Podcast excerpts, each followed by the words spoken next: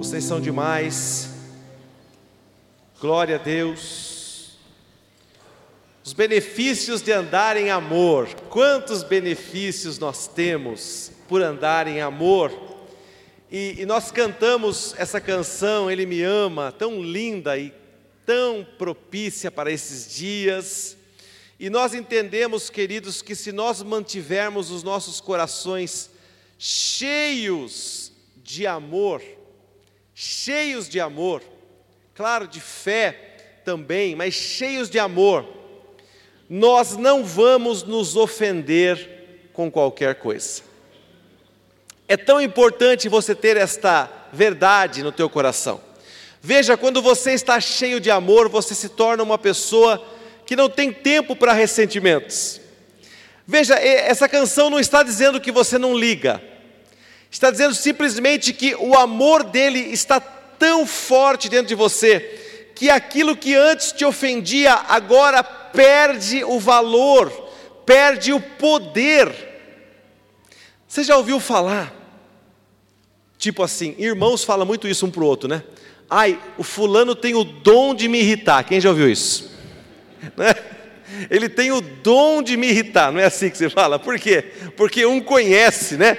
Particularidades do outro, então vai certinho, como diz, na veia, né? Ai, olha, me pega a veia, me, me fala realmente aquilo que me irrita. Ele sabe como me irritar. Queridos, quando nós estamos cheios do amor de Deus, nós estamos vacinados, blindados contra essas irritações contra essas coisas que são que nos afetavam. Eu quero ler um texto muito conhecido e repetir para você, reafirmar para você que o amor é uma vacina contra a ofensa. Diga isso para o teu irmão. O amor é uma vacina contra a ofensa. Estamos, na, estamos na, no tempo das vacinas, né? Então, você quer tomar uma vacina contra a ofensa?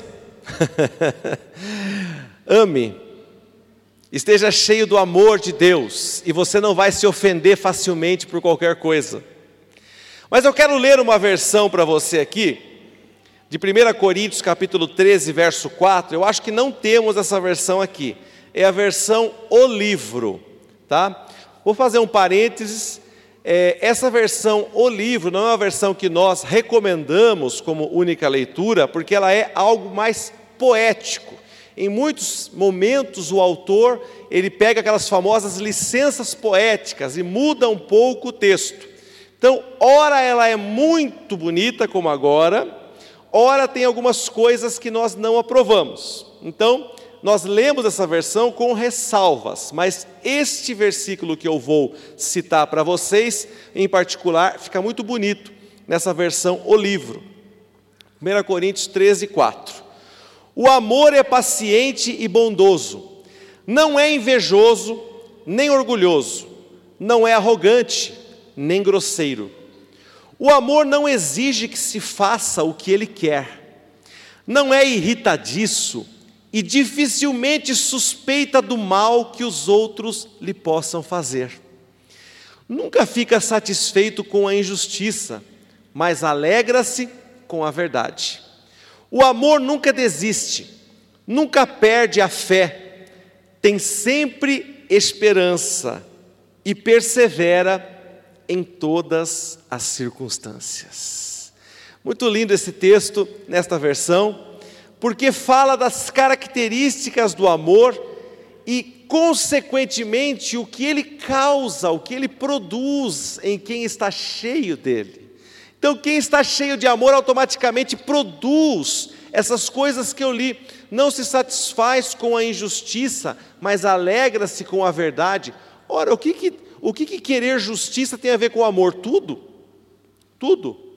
Se você tem amor no seu coração, você quer ver justiça sendo feita. Você quer ver as coisas sendo feitas de maneira correta. Você não tolera, por exemplo, corrupção. Como é que uma pessoa que tem essa visão bíblica do amor, pode tolerar uma corrupção, principalmente nos níveis que nós vimos no Brasil nos últimos anos, em que se desvia dinheiro para comprar obra de arte, joia, malas e malas de dinheiro dentro de um apartamento. Então isso tem a ver sim com amor. Isso você não esqueça, por favor. Daqui uns dias você vai precisar se lembrar disso, com muita certeza. O amor não exige que se faça o que ele quer. Olha, eu amo, mas só se a coisa for feita do meu jeito. Isso não é amor. Ah, eu te amo, mas tem que fazer a coisa do meu jeito. Viu? Se você sair, fizer uma vírgula fora do que eu acho, então, eu não te amo mais. Não, mas isso não é amor, então. Um amor que exige que as coisas sejam feitas somente do jeito que ele quer? Não, isso não é amor. O amor não é arrogante, não é orgulhoso, nem grosseiro. Ah, eu amo do meu jeito, é amor de cavalo. Não, que é amor de cavalo? Amor de cavalo, então você tem que estudar para ser veterinário. Né? Não tem esse negócio de amor de cavalo, amor de burro, como dizia, né? amor bruto. É, meu amor é bruto. Não, não, o amor não é grosseiro, não é bruto. O amor é cavalheiro. Se você imagina o amor, você imagina um cavalheiro. Certo, damas que estão aqui nessa noite, amém, irmãs? Glória a Deus, não é? O mundo começou a ir de mal a pior quando os homens perderam o cavalheirismo.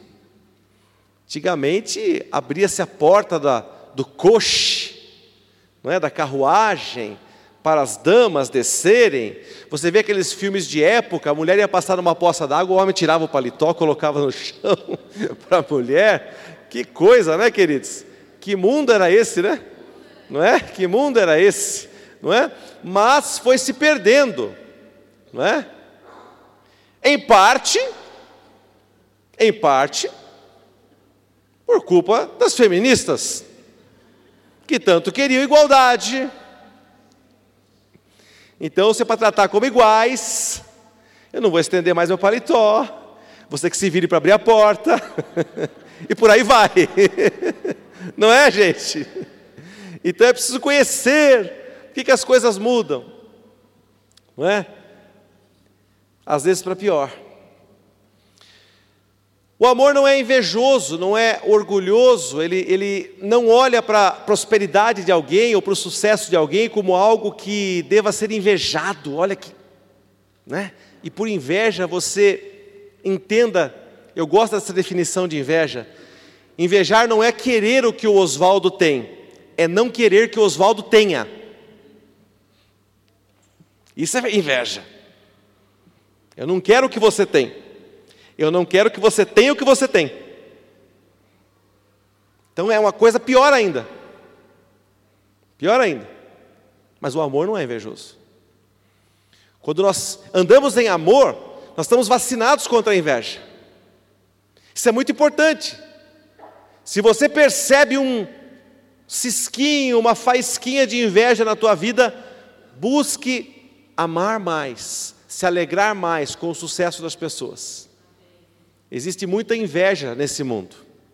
O mundo é carregado de inveja. Por isso que tem gente que não tem nem rede social. Eu não posso postar nada, porque quando você posta é uma energia, né, que vem entre aspas, né? Ruim. Não é, gente? Que a pessoa fala assim: "Eu não vou pôr nada aqui porque eu tenho até medo", né? Não sei quem é que quer o meu sucesso, né? Eu tinha um discípulo meu que ele falava assim: "Ai, você acredita que Fulano foi na minha casa? Na segunda-feira queimou a geladeira? Mas ele falava isso falando sobre inveja. Ele falava assim, com, com, a sério ele falava. Ele falava, nossa, foi na minha casa tal segunda-feira, queimou tal coisa, quebrou tal coisa. Misericórdia, olha, o olho é desse tamanho, ó.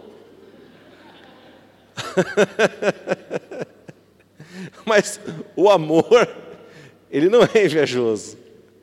Então se cerque de pessoas cheias de amor, amém, queridos?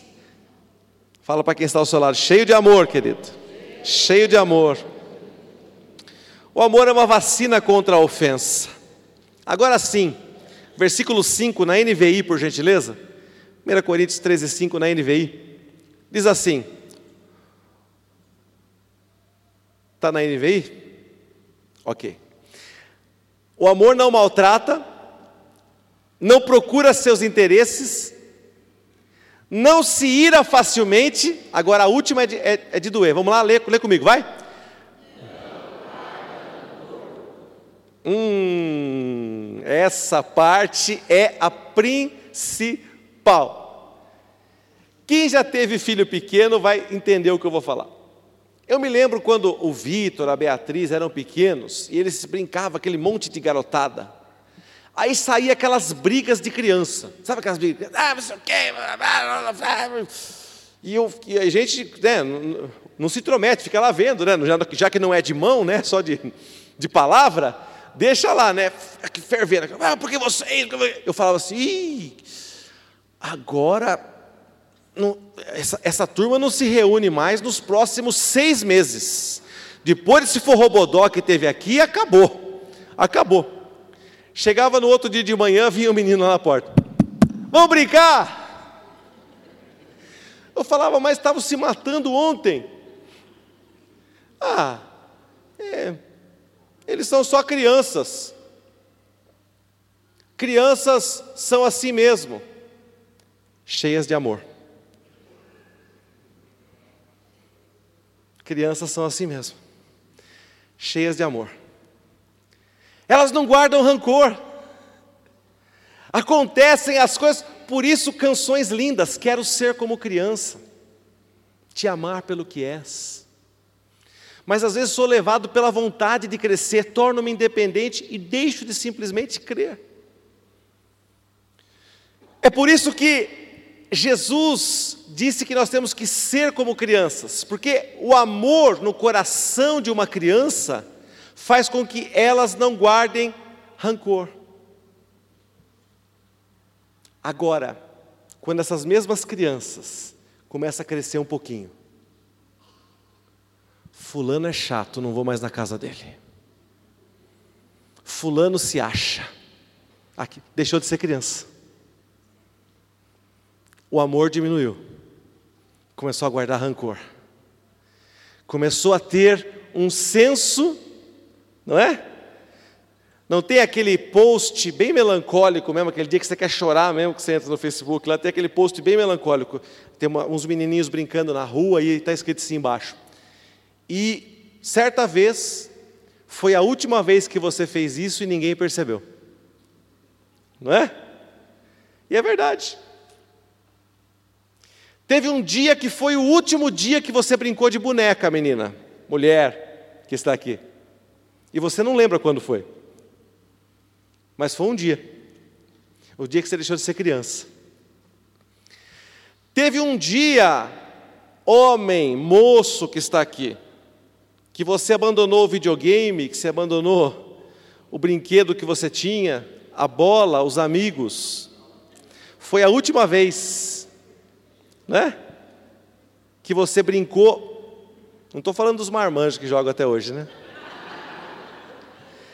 Mas estou dizendo da, aquela maneira infantil, desprendida, tranquila, com que você fazia as coisas.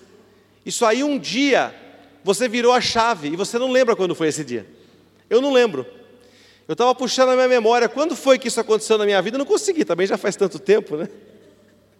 Mas tem gente que é bem mais jovem e também não consegue lembrar mais. Quando foi a última vez que eu brinquei como criança? E que melhor ainda, eu amei como criança. Que o meu coração foi livre, desprendido de rancor, de pré-julgamentos. Veja que nesta versão o livro diz que o amor, ele dificilmente suspeita do mal que os outros lhe possam fazer. Quando nós crescemos, nós começamos a ver mal em tudo. Se você começou a ver mal em tudo, em todas as coisas, em todos os lugares, é sinal que o amor ele está pequeno dentro de você. Veja, queridos, ainda hoje eu conheço pessoas que são tão cheias de amor que às vezes você precisa aconselhar a pessoa porque senão passam ela para trás. Fala assim: olha, mas Fulano jamais vai me dar o golpe, vai me pagar, com certeza. Empresta, né? A vozinha faz isso para o neto. Quantas vozinhas eu vejo fazendo carnê para o neto? Meu Deus, até hoje eu vejo. Mas o que, que você vai fazer com esse. É, não, e meu filho gosta de roupa de marca de surf. É mesmo, mas, mas a senhora vai fazer esse carnê para ele? Vou. Quanto? Dois mil de roupa para o menino. Né? Que é tudo caro roupa de marca. Né? Vai lá, compra. A, a avózinha paga. Porque o menino foi lá. Né? Ah, avó, não sei o que eu quero, não sei o que, vai lá, compra. O que, que é isso, querida? É o amor da avó, né? aquela inocência. Por que vocês acham que o governo precisou colocar regras no crédito consignado às aposentadorias? Será que é pelo descontrole dos idosos? Não, é pelo descontrole dos filhos dos netos que caem em cima das aposentadorias. Ai, mãe, estou com uma situação tão difícil aqui, empresta 5 mil lá, eu te pago, mãe. São 150 reais por mês em três anos, e não sei o que, em quatro anos. E vai. Que ele faz isso, não é? Então, às vezes, por amor, as pessoas fazem coisas que não são tão boas para si mesmas mas não deixa de ser uma virtude a pessoa que consegue amar com um desprendimento dessa forma. Uma pessoa que consegue amar ao ponto daquilo que nós aprendemos há muitos anos atrás aqui na igreja com o nosso pastor, a respeito de emprestar dinheiro para os outros. Pastor sempre disse isso: empreste para alguém uma quantia que, se ele não te devolver, você vai esquecer dela. Se é uma quantia que vai te quebrar, se é uma quantia que vai te fazer perder a amizade com aquela pessoa, não empreste, seja para quem for. Diga não, mas não saia emprestando dinheiro que você vai ficar cobrando a pessoa. e o pastor Narciso tem muitos testemunhos assim, né? de vez em quando ele fala: Olha, um irmão me procurou esses tempos aqui, me, de, me deu sei lá, um dinheiro que. Mas quando você prestou esse dinheiro para ele? Ah, faz uns 10 anos atrás que eu emprestei. O irmão veio aqui e trouxe para mim esse dinheiro. Porque ele tinha esquecido, nunca mais cobrou.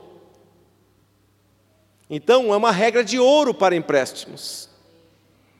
Empreste só aquilo que você, olha, não vai te fazer falta, que você vai esquecer, que realmente para você, olha, se pagar, pagou, se não pagar também, tudo bem. Amém, igreja? Glória a Deus. Tem pessoas que não são vacinadas contra a ofensa e por isso estão abandonando empresas, igrejas, até mesmo a Deus, casamentos. Por quê? Porque não consegue superar uma ofensa. Eu fui ofendido. Eu não consigo perdoar, eu não consigo passar por cima disso. Porque, queridos, ouça a voz de alguém. Quando você vai ficando, Oswaldo, aprenda isso. Você, você tem uma reserva moral, nós líderes, e nós temos que ser assim, porque senão eu não posso estar aqui. Você entende? Não é uma questão de ser perfeito ou de ser falho.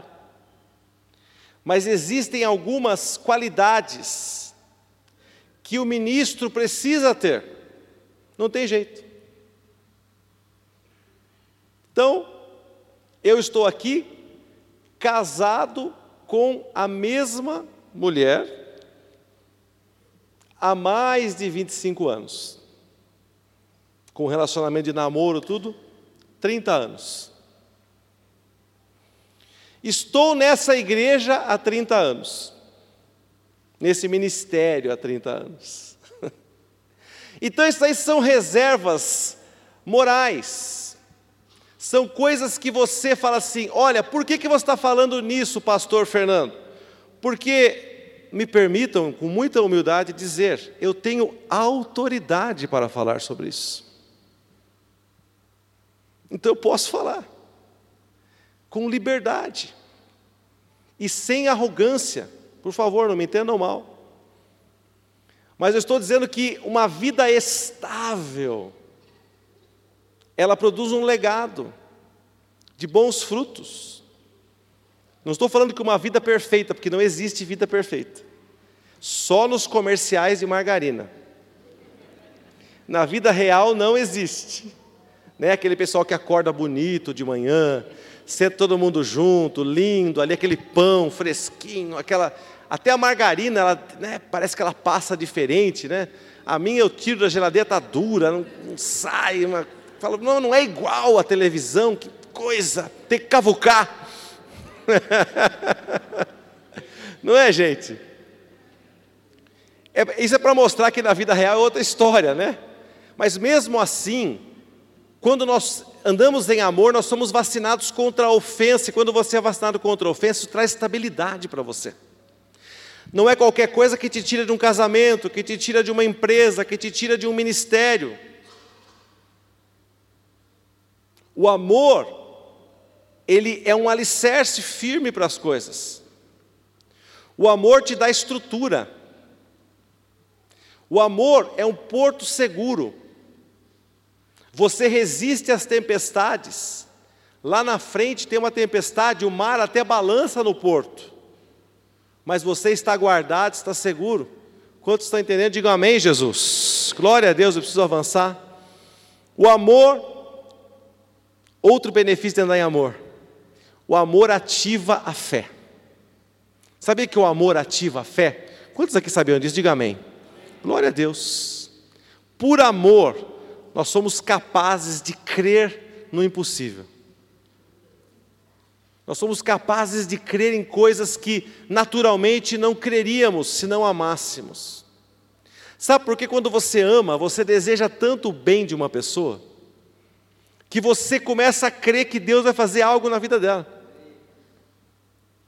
Às vezes você vê pessoas assim que estão em estado terminal, e você olha para um parente, alguém que tem tanto amor por aquela pessoa, e ela fala assim: ela vai sobreviver meu pai, minha mãe, minha filha, minha esposa, vai sair dessa, vai sobreviver.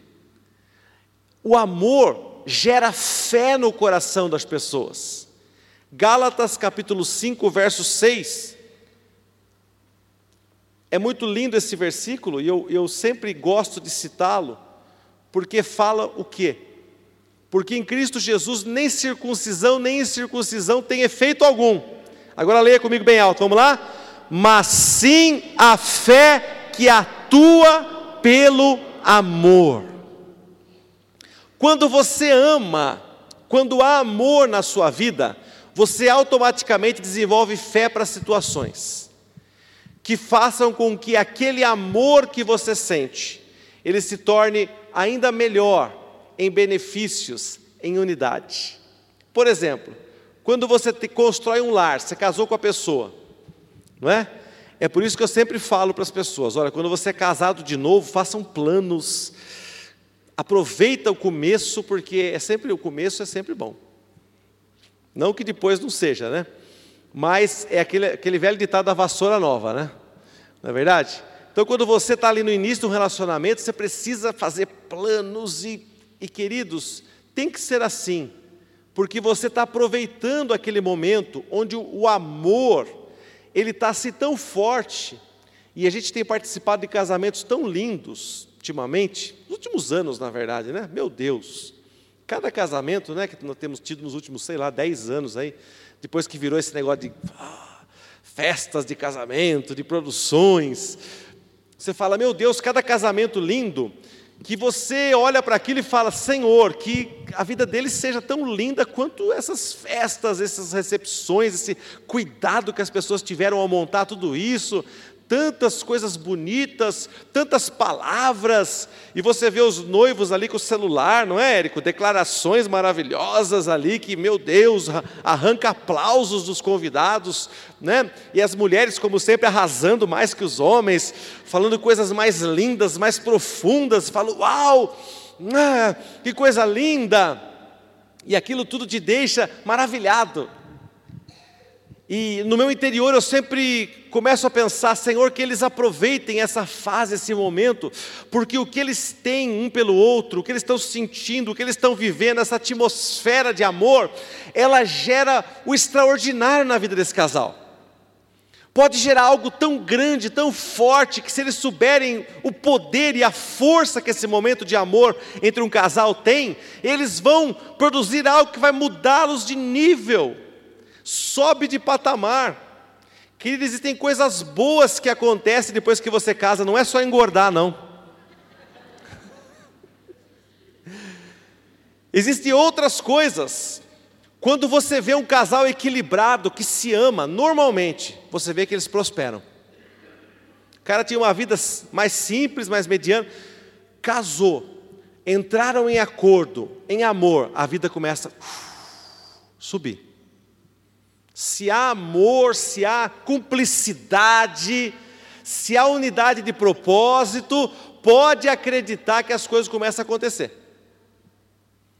Agora, não pode ser união de dois doidos também, né? Aí não dá, né? Porque aí, quando é, duas pessoas, como dizia a minha avó, descabeçada, né? Quando é duas pessoas que não têm cabeça, aí a coisa afunda de vez, né? Porque um não tem controle, o outro também não tem, né? Vamos lá. Uma vez eu fui aconselhar um casal que estava numa situação, ganhava bem os dois até.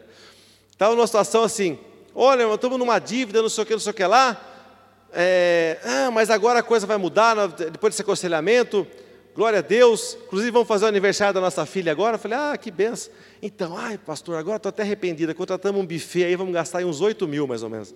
Falei, meu Deus do céu, agora que a ficha caiu, quer dizer, os dois toparam, marido e mulher. Não estava podendo, mas vamos fazer uma festa, aí tinha, tinha coisa, né? Estava faltando amor, sabe por quê? Aí, depois, muito apertar, falou assim: não, então, é que, ah, também, né? Minha cunhada fez uma festa tão bonita para a filha dela esse tempo agora, que a gente estava lá, falei assim: ah, vamos fazer uma coisa bonita também ali. Pronto, tá vendo? O que, que eu acabei de falar lá em cima, Lê?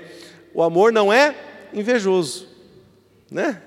Ai, que festa linda, oh, glória a Deus, fez uma festa linda para o teu filho, estou muito feliz, obrigado por ter me convidado. A festa do meu filho vai ser mais simples, porque eu vou dar o passo conforme a minha perna, amém, igreja? É isso aí, dê o passo conforme a sua perna, alcança. Não queira fazer abertura total sem aquecimento, que você vai que, que vai acontecer? Você não, não adianta, vai, vai acontecer alguma coisa errada ali, vai ter uma distensão, não é? Vai no passo que você consegue dar, querido, por favor, sabe? Anda na sua luz, não queira andar na luz dos outros, sabe? Você tem a sua luz, quer andar nos outros, não que vai dar ruim. Quantos estão entendendo? Diga amém, Jesus. Mas, queridos, o amor, ele ativa a fé. Na religião oficial, nós chamávamos isso de promessa. Vou fazer uma promessa. Vou fazer uma promessa para o santo tal, para a santa tal. Né? E eu não vou cortar o cabelo. Tem um, um rapaz que trabalha na mesma empresa que eu. A gente se vê pouco, porque agora não está tendo muita reunião mais. Mas ele tem uma promessa. Sabe que promessa que ele faz, Zezé? Todo dia, primeiro de janeiro, ele raspa a cabeça. O cabelo, ele tira todo o cabelo e só corta de novo no outro dia primeiro. Dia 31 ele está com o cabelo aqui, ó. Nem acerta o cabelo? Não. E já tem mais, quase, tem 70 anos já, tá? Não é novinho, não. Não, mas o Axel Rose tem 60 anos, meu Deus do céu. Pelo amor, então ele né, é roqueiro. Mas, queridos, olha só. Por que você faz isso, deixar esse cabelo ficar um ano sem cortar o cabelo? É uma promessa que eu fiz. Não posso dizer. Ah, então tá bom. Respeito aí sua promessa, beleza. Fica aquele cabelo, senhor, cabelo, aquele cabelo já, o senhor, 70. Fica esquisito, né, gente? Vamos falar a verdade. Não é uma coisa legal, né?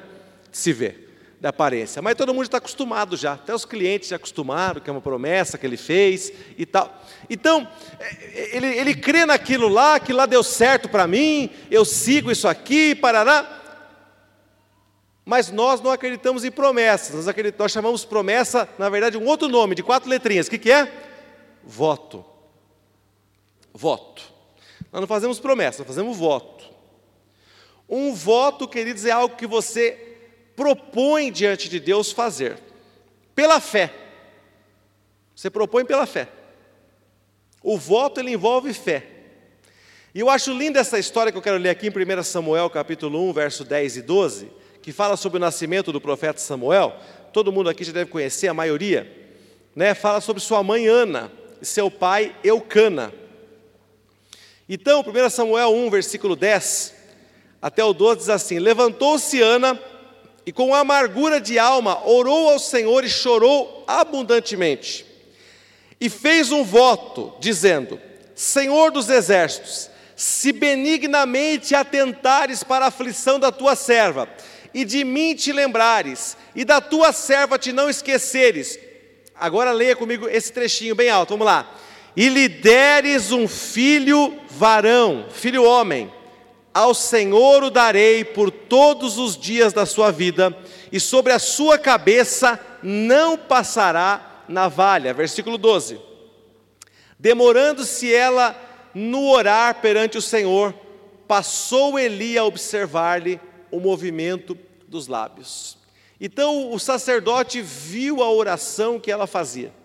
Mas veja bem, queridos, o que eu quero frisar é o seguinte: ela falou: Se me deres um filho homem, naquele voto aconteceram duas coisas. Ela gerou um filho homem. Não era um voto assim. Eu já vi vários irmãos falar, fazerem voto dessa maneira, ou, ou enfim, terem fé para isso. Falar assim: Eu quero que Deus me dê um filho. Um filho. Ana foi além. Ela falou: Eu quero que o Senhor me dê um filho homem. Homem. É diferente. Totalmente diferente o nível. É, é, o sarrafo está mais acima, assim, ó.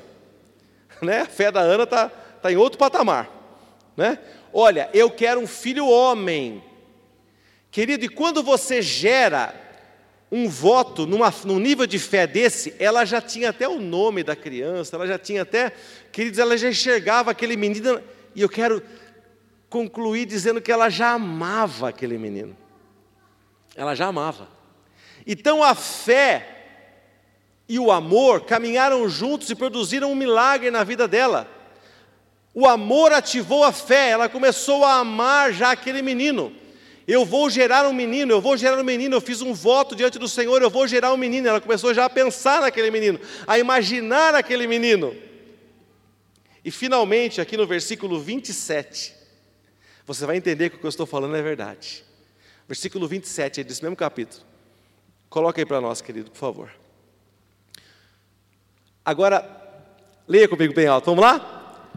Por este menino orava eu, e o Senhor me concedeu a petição que eu lhe fizera. Veja, por este menino orava eu. Então, quando ela viu o Samuel, quando ela viu o menino, ela falou assim: é por ele que eu orava. É como se ela, pela fé e de verdade mesmo, ela já tinha visto até o rostinho dele. Você vai falar, é loucura isso, pastor. Eu vou dizer para você, isso é fé. Ela já viu o rostinho dele, quando ela falou, é por você que eu orava, eu tinha certeza que era você, desse jeito. Isso é fé. E um amor grande que ela sentia pelo menino. E eu louvo a Deus, queridos, porque Lá em 1 Coríntios 13, 13 fala sobre isso: a fé, a esperança e o amor atuando juntos. Então você percebia o grande amor de Ana por aquela criança, a grande fé que ela tinha e a grande esperança, que é uma grande auxiliar da fé, porque a, a esperança nada mais é do que esperar com confiança de que aquilo vai acontecer. Então ela esperava com confiança de que Deus iria responder à oração dela. Então ela juntou essas três forças poderosíssimas: a fé, a esperança e o amor, dos quais o maior é o amor, e ela esperava nisso, e baseado nisso, ela recebeu um grande milagre. Como anda a fé, a esperança e o amor na tua vida? Como tem sido isso? Vocês sabiam que o amor produz força física fora do comum, extraordinária? Sabia disso? Quem é mãe aqui sabe, né? eu, eu vou ler um caso rapidinho aqui também, olha aqui, ó. Esse caso aconteceu em Atlanta, e o nome dessa mãe é Ângela Cavajo. O macaco que segurava o carro acabou tendo algum defeito e caiu em cima da criança, do filho dela. Sabe como é que é criança? Vai mexendo no carro, vai se enfiando lá embaixo, não sei o quê, não está vendo? O mais incrível é que uma mulher de 51 anos e com apenas 65 quilos conseguiu levantar o carro que pesa 1.500 quilos para salvar seu filho. Aí o pessoal falou: como é que essa mulher tirou esse carro de cima desse menino? De acordo com os estudiosos, ela teve uma descarga de adrenalina e por isso conseguiu levantar tanto peso. Eu quero dizer para você que essa mulher teve foi uma descarga de amor. Quando ela viu o filho, eu estou contando uma história linda aqui para vocês. Nesse mesmo site onde eu li essas notícias de é, feitos, grandes feitos de mães, eu vi muitas histórias tristes que o filho caiu no rio, por exemplo, no mar, a mãe não sabia nadar, foi. Pulou. Pulou junto. Não, não sobreviveu. Né? Outros que estavam mexendo com energia elétrica, foi lá. E tantas coisas terríveis que aconteceram, queridos. Porque o amor, ele gera uma força em você, uma força física também, que você mesmo ou mesma nem sabe que tem. Mas alguns testemunhos aqui no meio, eu tenho certeza que existem de pessoas que dizem assim: eu não sabia que eu tinha tanta força, até acontecer tal coisa com meu filho, até acontecer tal coisa com a minha mãe, até acontecer tal coisa com meu irmão. Eu não sabia. Pessoas que doam órgãos, doam rim, para o irmão, para a mãe, para o pai, Quantas pessoas eu já vi assim? Você sabe que você ficar com um rim só é algo arriscado, não é? Quantas pessoas, até, até aqui no nosso meio temos exemplos assim, de pessoas que fizeram esses atos. Como que você faz isso, querido? É racional? Ah, eu vou dar um rim, tá bom? Eu vou doar um rim meu. Ai, não. Querido, é o amor que ele gera algo muito tão forte dentro de você que você fala assim: eu vou fazer isso, eu tenho certeza que eu devo fazer isso. Então veja, queridos, quando você está cheio do amor de Deus, como você consegue tocar pessoas, repartir esse amor, repartir essa graça, essa bênção. Você precisa se encher mais de amor no seu interior, em nome de Jesus, querido. E eu concluo essa mensagem dizendo: Você tem tomado uma vacina contra a ofensa? Como é que é você? Você é uma pessoa inofensável? Ou você é alguém que é, é cheio de mimimi? Cadê Fulano? Ai, não serviram. Eu estava na célula, não, o chá estava muito doce, eu não vou mais. Ah, eu estava lá, aconteceu tal coisa, não gostei. Né? Não dá. Como é que é, querido? Você tem, tem, você tem tomado vacina contra as ofensas? Ai, pastor, eu ainda me ofendo bastante, viu? Qualquer coisinha aqui, ai, já, já me sinto mal, já me sinto ofendido, diminuído. Você precisa encher-se de amor. Lembra das crianças que voltam a brincar com muita facilidade, não é? Você tem tido essa força dentro de você, essa força que te leva, querido, a ter uma fé extraordinária, para crer na sua família, para crer por pessoas que você ama, vê-las salvas, ver Deus agindo, ver Deus curando, ver Deus libertando, ou você já entregou essas pessoas? Se você já entregou essas pessoas, está faltando amor. Você precisa ser uma pessoa que tem uma força extraordinária para lutar pelo seu parente, para lutar pelo seu filho, pelo seu amigo, pelo seu irmão. Isso é muito importante. Você tem sido uma pessoa que pode afirmar: eu ando em amor ou ainda me falta bastante coisa? Como, pastor, eu posso aumentar o amor? É impossível amar. Eu não consigo. Como que eu vou amar? Eu não sinto nada. Olha o que diz Marcos capítulo 12, versos 30 e 31. É importante lermos isso aqui com entendimento. Ah, eu não sinto nada por você, Zezé, não sinto, não tenho. Olha o que diz: Amarás, pois, o Senhor teu Deus de todo o teu coração, de toda a tua alma, de todo o teu entendimento e com todas as tuas forças. O segundo mandamento é: Vamos ler comigo, gente? Amarás o teu próximo como a ti mesmo. Não há outro mandamento maior do que este. Se amar é um mandamento, então amar não é um sentimento. Amar é uma decisão. Você toma a decisão de amar quando você toma a decisão de obedecer a Deus. Então, Deus não vai produzir um sentimento no seu coração chamado amor, porque o amor não é um sentimento. Deus não vai produzir uma palavra no seu coração, que o amor não é uma palavra, só o Fábio Júnior achava que era, que ele cantava. Não, não é uma palavra. O amor é mais do que isso. O amor, querido, é um mandamento, e se Deus nos mandou fazer, é porque nós temos capacidade de fazer. Ele jamais pediria para nós algo que nós fôssemos incapazes de reproduzir. Se Ele pediu para nós amarmos a Ele, se Ele pediu para nós amarmos o nosso próximo, é porque Ele, Ele nos fez com essa capacidade. Quantos crentes digam amém, Jesus? Diga bem alto: Deus me criou. Tem que ser mais alto: Deus me criou. Cheio de capacidade para amar. Aleluia.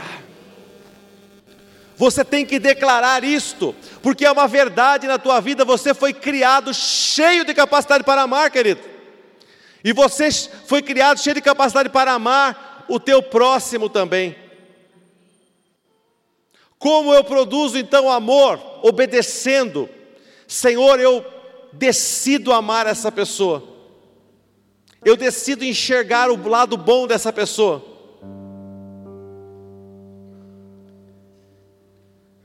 Diz uma história que havia um homem que era conhecido numa pequena cidade por nunca falar mal de ninguém. Ele era incapaz de falar mal. incapaz. Nunca tinha falado mal de ninguém. Fulano não presta, é vagabundo. Não, mas eu, eu conheço ele de pequeno, ele era bom, trouxe leite para mim uma vez, tal. Ele sempre lembrava de alguma coisa boa, porque ele cresceu naquela cidade e sempre tinha algo bom para falar de alguém. Mas certa vez morreu a pior pessoa daquela cidade. Um homem que ninguém gostava e que nunca tinha feito algo bom. Era avarento, tinha, era rico, tinha despejado pessoas necessitadas, nunca tinha ajudado ninguém. E foi passando o cortejo. E os amigos falaram assim: agora eu quero ver. Está passando aqui o, o enterro do homem, pior homem da cidade. Agora não tem escapatória. Eles começaram a provocar ele, ó. Tá vendo, ó? Olha quem está indo aí no caixão. Ó. esse não valia nada, hein? Ih, esse aqui despejou aquela família. Ih, esse aqui, rapaz, nunca deu um real para quem precisava. Aí chegou a vez dele, né? Aí ele falou assim: É, ele tinha belos olhos azuis.